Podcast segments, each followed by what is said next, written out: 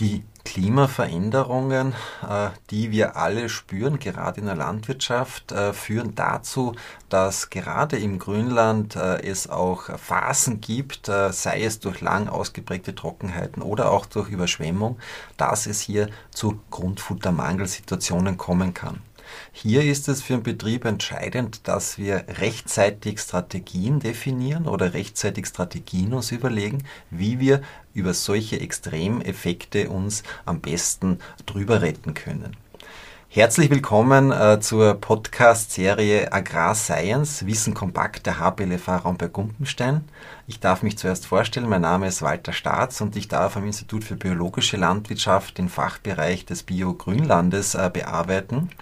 Mein heutiger Gesprächspartner ist der Andreas Steinwieder. Er ist neben seiner Funktion als Leiter für Forschung und Innovation an der Raum bei Gumpenstein auch der Leiter des Institutes für biologische Landwirtschaft. Lieber Andreas, herzlich willkommen zum Gespräch heute. Dankeschön. Ähm, von deiner Ausbildung, von deinem Fachgebiet bist du Tierernährer und äh, ich glaube, du kannst unseren Zuhörerinnen und Zuhörern äh, sehr gute Tipps geben. Wie gehen sie mit diesen äh, Situationen um? Es ist äh, eine herausfordernde Situation für den Betrieb, äh, eine extrem eine Dürre und Futtermangel und ich stehe vor dem äh, vor der Frage, was tue ich jetzt die nächsten Monate, wenn der Winter kommt und ich kein Futter mehr ernten kann. Ja. Es ist oft so, äh, natürlich versucht man im Voraus, und da ist ja auch unsere Podcast-Serie dafür da, äh, Maßnahmen zu setzen, um keinen Grundfuttermangel zu haben. Aber es kann dann trotzdem innerhalb von zehn Jahren einmal passieren, dass ein Jahr Extremjahr ist und dann habe ich einen Grundfuttermangel.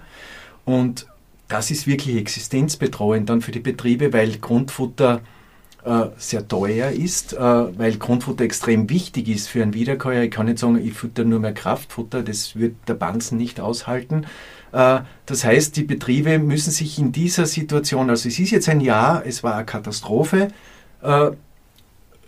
lange Trockenheit oder Überschwemmung oder so, und ich habe zu wenig Grundfutter und dann muss ich strategisch reagieren. Also oft ist es auch so, dass in dieser Phase viele Betriebe in der Region das gleiche Schicksal haben. Das heißt, viele greifen auf die äh, Reserve, äh, Reserven zurück in Österreich, in, überregional. Mhm. Äh, die Preise steigen und das ist natürlich jetzt der existenzbedrohend, weil es teuer wird. Was würdest du so einem Betrieb in einem ersten Moment raten? Meistens ist ja solche äh, Extremsituationen führen ja meistens immer zu Panikreaktionen bei Menschen. Ja. Äh, also wie geht ein Betrieb äh, strategisch gut vor, dass er jetzt nicht äh, in das Füllhorn gleich stößt wie die anderen und dann panisch reagiert und dann vielleicht Fehlentscheidungen trifft? Ja. Also wichtig ist einmal einen Kassasturz zu machen. Das mhm. ist am Anfang immer wichtig, zu sagen, wie viel Futter habe ich, wie viel fehlt mir in etwa? Sind es 20 Prozent, sind es 40 Prozent, sind es 60 Prozent? Äh, und aus dem abgeleitet äh, dann die Maßnahmen abzuleiten. Äh, und wo kann ich jetzt beginnen? Also eine Strategie ist, ich kaufe mir Grundfutter zu. Die höchsten Qualitäten werden es oft nicht mhm. sein, weil viele Betriebe dann ja oft betroffen sind und es nicht hergeben können, weil sie mhm. selbst zu wenig haben dann geht es eher in die Richtung Strohzukauf, zum Beispiel ja. aus Ackerbauregionen. Jetzt da, also ich habe jetzt Grundfutter, das eher schlechter verdaulich ist, das von der Nährstoffkonzentration mhm. wenig Rohprotein hat, äh, wenig Energiekonzentration. Also Stroh ist in einer Energiekonzentration unter 4 Megajoule Nell. Ja. Das Tier frisst es auch nicht äh, besonders gern, aber das ist einmal die erste Strategie, dass ich sage, okay, ich kaufe mir so ein Futter zu. Mhm.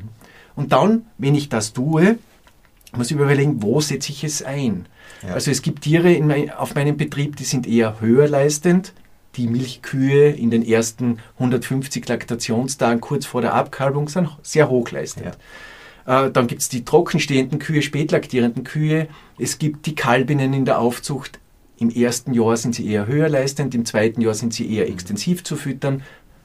Es gibt Mutterkühe und da kann ich dieses Futter jetzt in unterschiedlicher Höhe einsetzen? Äh, dieser Grundfutterzukauf, äh, wir haben ja doch einen sehr großen Anteil an Biobetrieben in Österreich, müssen da Biobetriebe etwas besonders beachten, weil wir ja an und für sich bei Wiederkäuern eine 100% Biofütterung haben. Natürlich äh, ist das zu beachten und es ist auch beim Stroheinsatz zu beachten, dass Futterstroh äh, andere äh, Geschichte ist wie das Einstreustroh mhm. sozusagen. Also der Biobetrieb muss natürlich die Bioauflagen und das mhm. muss von einem Biobetrieb kommen. Genau, das ist zu beachten. Was natürlich dann, und jetzt komme ich zurück auf den Einsatz dieser Futtermittel. Also ich würde zum Beispiel Stroh oder extensives Heu, also spät geerntetes Heu, eher nur an niedrigleistenden Tieren in höherem Ausmaß mhm. einsetzen. Ich kann natürlich auch an Milchkühe etwas Stroh einmischen, aber da rede ich jetzt von drei bis fünf Prozent in die Ration. Ja. Äh, wenn ich jetzt da wirklich Futter sparen will oder eigenes Futter zu wenig habe und das Stroh einsetze als Ersatzfutter, dann würde ich sagen, äh, bin ich im Bereich der spätlaktierenden Kühe, trockenstehenden Kühe, da kann es durchaus bis zu 30, 50 Prozent der Ration ausmachen oder in der Kalbinnenaufzucht im zweiten Jahr. Oder bei Mutterkühen bis zu 20 Prozent Stroh, aber dann eingemischt nach Möglichkeit in die Ration und auch Mineralstoffergänzung mhm. entsprechend und auch etwas Kraftfutter zusätzlich zu geben, wo ich dann das Eiweiß abfange, wo ich die Mineralstoff, mhm. schlechtere Mineralstoffaufnahme mhm. abfange. Also ein bisschen die Schmackhaftigkeit des Grundfutters. Genau, das, da bin ich beim nächsten erhöhen. Thema. Ja. Wie kann ich die Schmackhaftigkeit solcher Rationen erhöhen, indem ich sie mische, indem ich auch Wasser zumische, dass mhm. der Trockenwassergehalt mhm. im Bereich von 38 Prozent in etwa 40 Prozent liegt, dann mischt sich auch das Kraftfutter nicht aus. Und ich könnte auch zum Beispiel Melasse ein bisschen dazu mischen. Melasse ist sehr süß. Ja. Wiederkäuerrinder mögen süßes, mhm. wie auch proteinreiche mhm. Futtermittel. Mhm. Und ich könnte natürlich auch Saftfuttermittel zukaufen, ja. Bierträber zum ja. Beispiel, und dazu mischen, dann erhöhe ich die Futteraufnahme. Hier muss ich halt dann als Betrieb noch beachten, dass ich ja dementsprechend das schnell verfüttere, dass es dann auch nicht zum Verderb dieser genau. Genau. angefeuchteten genau. Futtermittel kommt. Wenn es dann eh schon, wenn ich eh schon knapp bin, dass ich da nicht auch noch hier noch Aber Futter Da bin ich ja meistens im Winter mhm. und da ist es eh kühler. Mhm. Also ich kaufe mal Grundfutter zu. Das ja. ist eine Variante. Was hat der Betrieb dann noch? Äh, kann er auf seinen Flächen reagieren irgendwie? Ja, noch? möglicherweise kann er auf seinen Flächen reagieren, vor allem wenn er Ackerflächen auch hat. Er könnte Zwischenfrüchte. Also ich erkenne im Juli, mhm. dass ich äh, aufgrund der erste Schnitt ist ausgefallen und der zweite wächst auch nicht ja. besonders gut, dann weiß ich ja schon, ich werde ein Problem haben, ja. dann könnte ich Zwischenfrüchte nach dem, nachdem ich die Ackerkultur geräumt habe, Zwischenfrüchte anbauen. Raps. Ja, es, genau, das ist ja meine nächste Frage. Ja. Es gibt ja am Markt sehr viele Mischungen an Zwischenfrüchten. Hier ah, unterschiedlicher Fokus. Gemenge, ja, äh, äh, natürlich sollte so hier der Fokus auf die Fütterung gelegt werden und nicht so sehr die Bewuchs oder, oder tiefe Wurzelbildung, dass ich Bodengesundung In dem Fall geht es jetzt ja. nicht um uh, hohe Sonnenblumen, die ich genau. dann ein, einhäcksle, ja. mhm. sondern es geht dann schon um, um dass ich mhm. Futterkulturen anbaue. Mhm. Und wenn ich das jetzt mache und einsetze, da gibt es auch ein paar Dinge zu beachten. Ja. Uh, es kommt einmal, bevor ich es ernte, würde ich empfehlen, es nicht zu intensiv zu düngen. Gerade wenn ich in Richtung Raps gehe, mhm. Eiweißkulturen gehe. Warum? Weil dann in den Kulturen in, in den Pflanzen sehr viel Stickstoff in Form von Nitrat drinnen ist. Und wenn das noch sich erwärmt, möglicherweise dieses Futter, dann entsteht Nitrit. Mhm. Und Nitrit äh, ist im Stoffwechsel äh, verursacht sozusagen, dass die Tiere den Sauerstoff im Blut nicht mehr transportieren mhm. können. Also es kann zu Vergiftungserscheinungen kommen. Also nicht zu intensiv düngen. Dann kommt es darauf an, sauber zu ernten. Nicht zu tief zu mähen, damit ich nicht den Dreck mitnehme ja. nach Hause.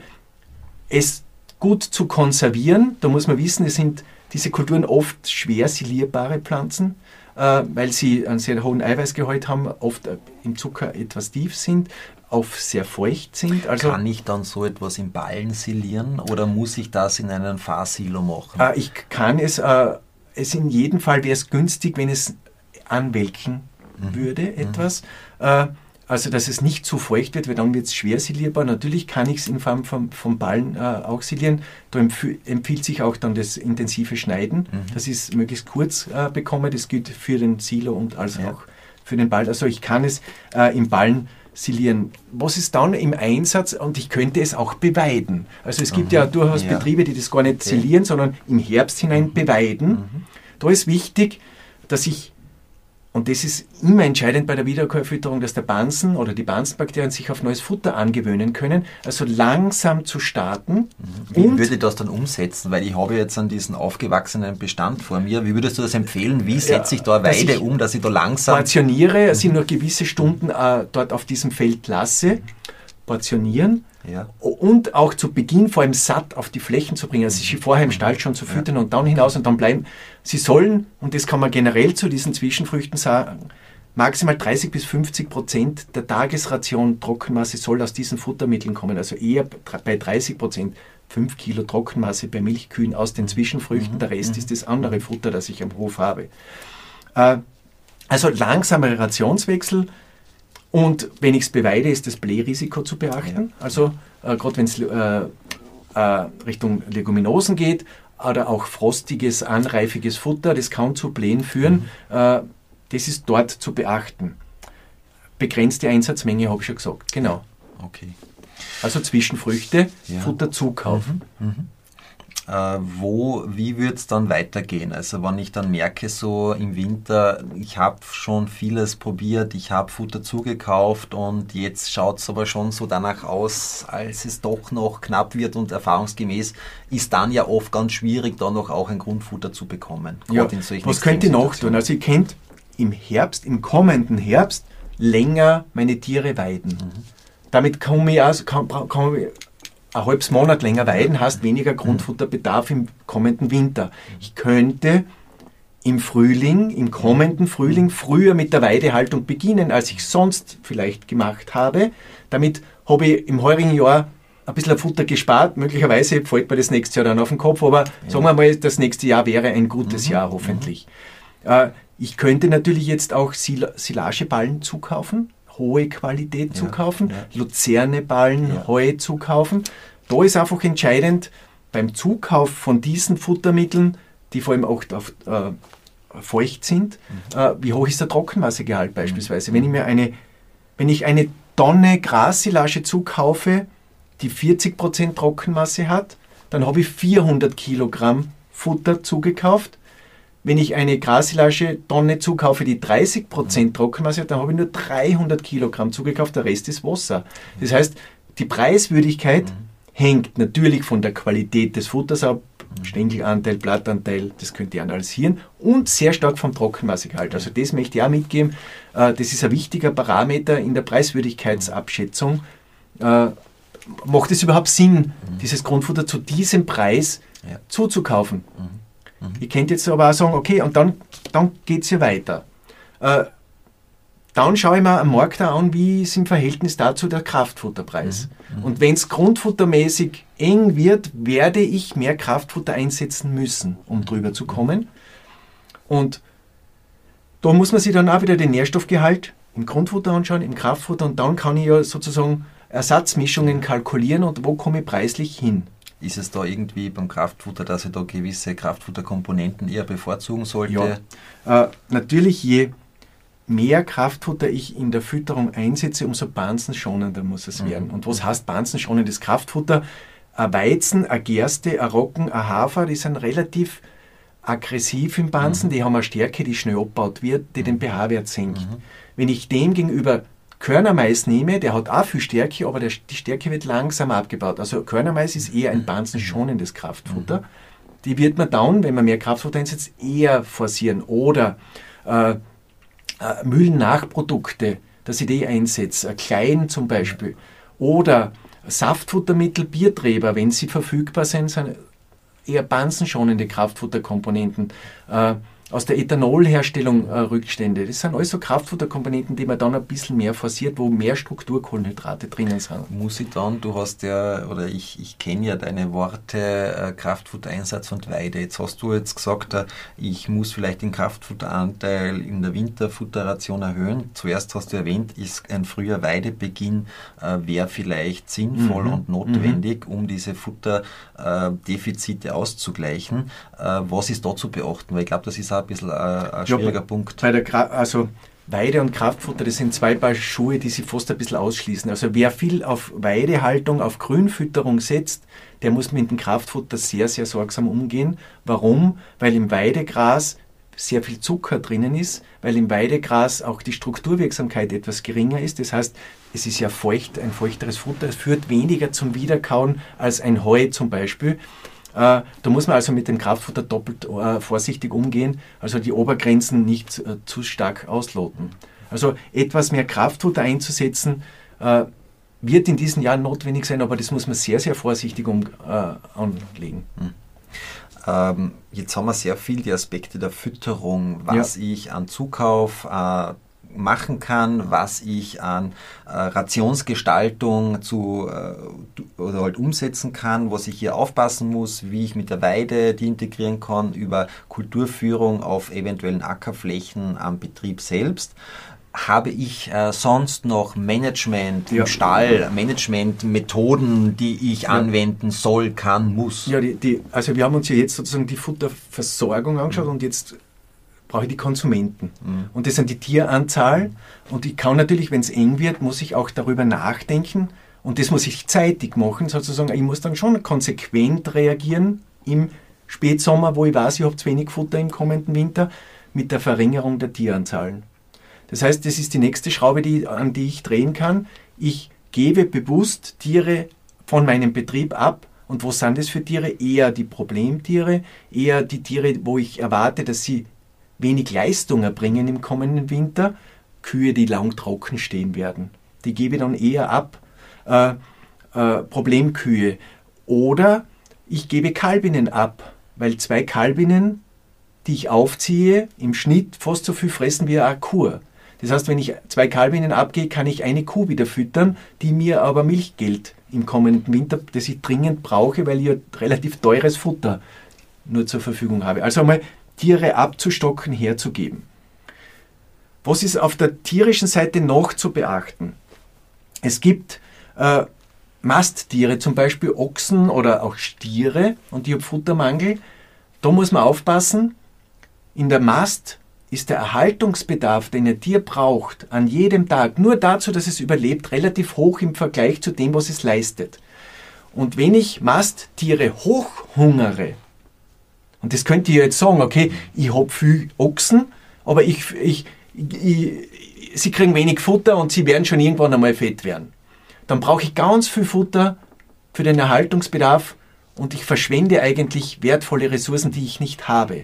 Das heißt, in der Mast ist es wichtig, zügig zu mästen, also weniger Tiere zu haben und dezügig zu mästen. Und das Zweite, diese Tiere, die ich mäste, nicht zu spät zu schlachten. Warum? Weil die letzten Kilogramm, die ich mäste, sind die teuersten. Da ist der Haltungsbedarfsanteil sehr, je schwerer ein Tier wird, umso mehr Futter braucht es rein für sich selber. Das heißt, wenn ich hinten statt 650 Kilogramm meine Ochsen auf 750 Kilogramm mäste, dann brauche ich viel, viel mehr Futter pro Kilo Zuwachs wie von 300 auf 400 Kilogramm Lebendgewicht. Ähm, du hast jetzt das sehr bildhaft auch beschrieben und sehr detailgenau beschrieben. Äh, hätte ich, wenn ich weiß, ich bin ein Betrieb, wo so Trockenphasen oder Trockenperioden öfters auftreten und ich mit Futtermangel öfters konfrontiert bin, habe ich auch von der Rasse, von der Tierwahl, von der Zuchtausrichtung, wenn wir jetzt so Masttiere anschauen, habe ich da auch eine Möglichkeit, weil du gesagt hast, Erhaltungsbedarf äh, ist ein großes Thema. Äh, kann ich da auch ein bisschen äh, entgegenwirken oder beziehungsweise etwas mithelfen, den Erhaltungsbedarf vielleicht etwas über die, die ja, Tierkategorie, so, die Rasse. Wenn ich ein Betrieb bin und ich habe innerhalb von zehn Jahren, in sechs Jahren einen Grundfuttermangel, dann muss ich mir prinzipiell mhm. auf meinen Betrieb in meiner Strategie was überlegen, weil dann habe ich zu viele Tiere im mhm. Verhältnis zu meiner Fläche. Das heißt, da, habe ich, da ist jetzt unabhängig davon, was ich jetzt da, ob ich frühreife Rassen in der Mast nehme oder spätreife Rassen. Oder jetzt, wenn ich als Grünländer einhaken darf, ganz schlechte Grünlandbestände. Genau, dann, da habe ich, dann ich, ja. da muss ich das mhm. bei vielen anderen Schrauben drehen. Und da ist nicht so sehr die Rasse dann die mhm. entscheidende mhm. Äh, Schraube. Ich kann da an der Schraube drehen, dass ich mir eine Aufzucht auslagere oder mir im Sommer einen Partnerbetrieb suche, wo ich meine Kalbinnen auftreiben kann in Salzburg, in Tirol, wo wir teilweise Almen haben, die eh unterbestoßen sind, dass ich von Niederösterreich halt meine Tiere dorthin transportiere und das sind dann drei bis vier Monate auf Sommerfrische und fressen dieses Futter und ich habe daheim den Futterbedarf gespart. Also diese Geschichten müssen wir, glaube ich, auch in Zukunft in Österreich ein bisschen stärker verknüpfen. Da haben wir noch Handlungsbedarf in der Beratung, äh, das umzusetzen. Also Tiere auszulagern und jetzt sagen wir, du hast die Rasse oder in der Mast äh, angesprochen. Möglicherweise könnt ihr ja Kreuzungen oder Linien wählen, die eher frühreifer sind, mhm. die also früher fertig sind. Mhm. Dass ich sie nicht auf 700 Kilogramm messen mhm. muss, sondern dass meine Tiere schon mit 650 Kilogramm, 600 Kilogramm die entsprechende Fleischqualität, Schlachtkörperqualität haben, dass ich sich schon dort schlachten kann. Also in Richtung weg von den sehr spätreifen Linien, Kreuzungen, Rassen in etwas frühreifere Geschichten. Das könnte, könnte ein Ansatz sein, mittelfristig, um eben äh, etwas zu sparen.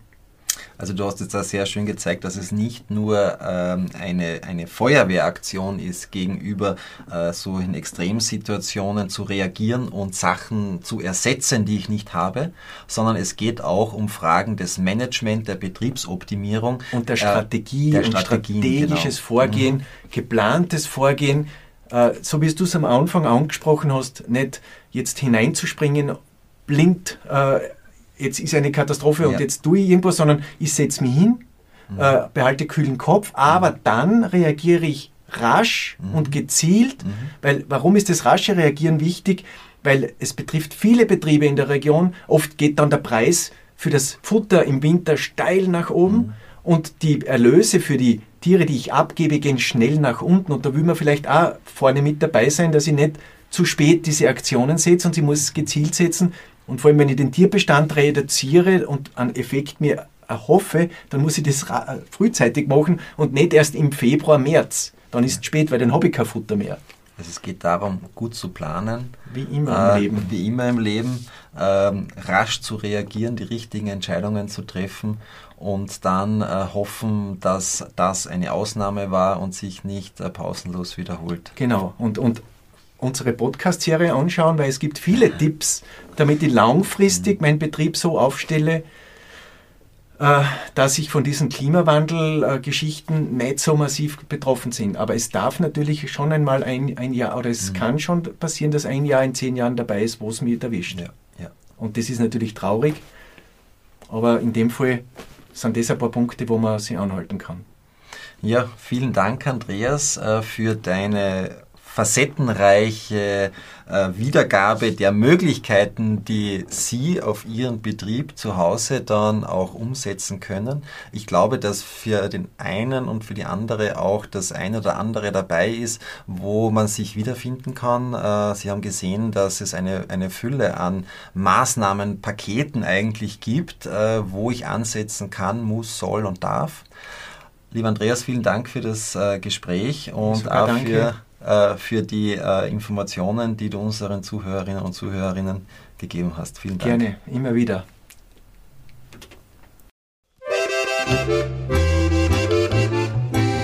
Raumwerk Kloppenstein.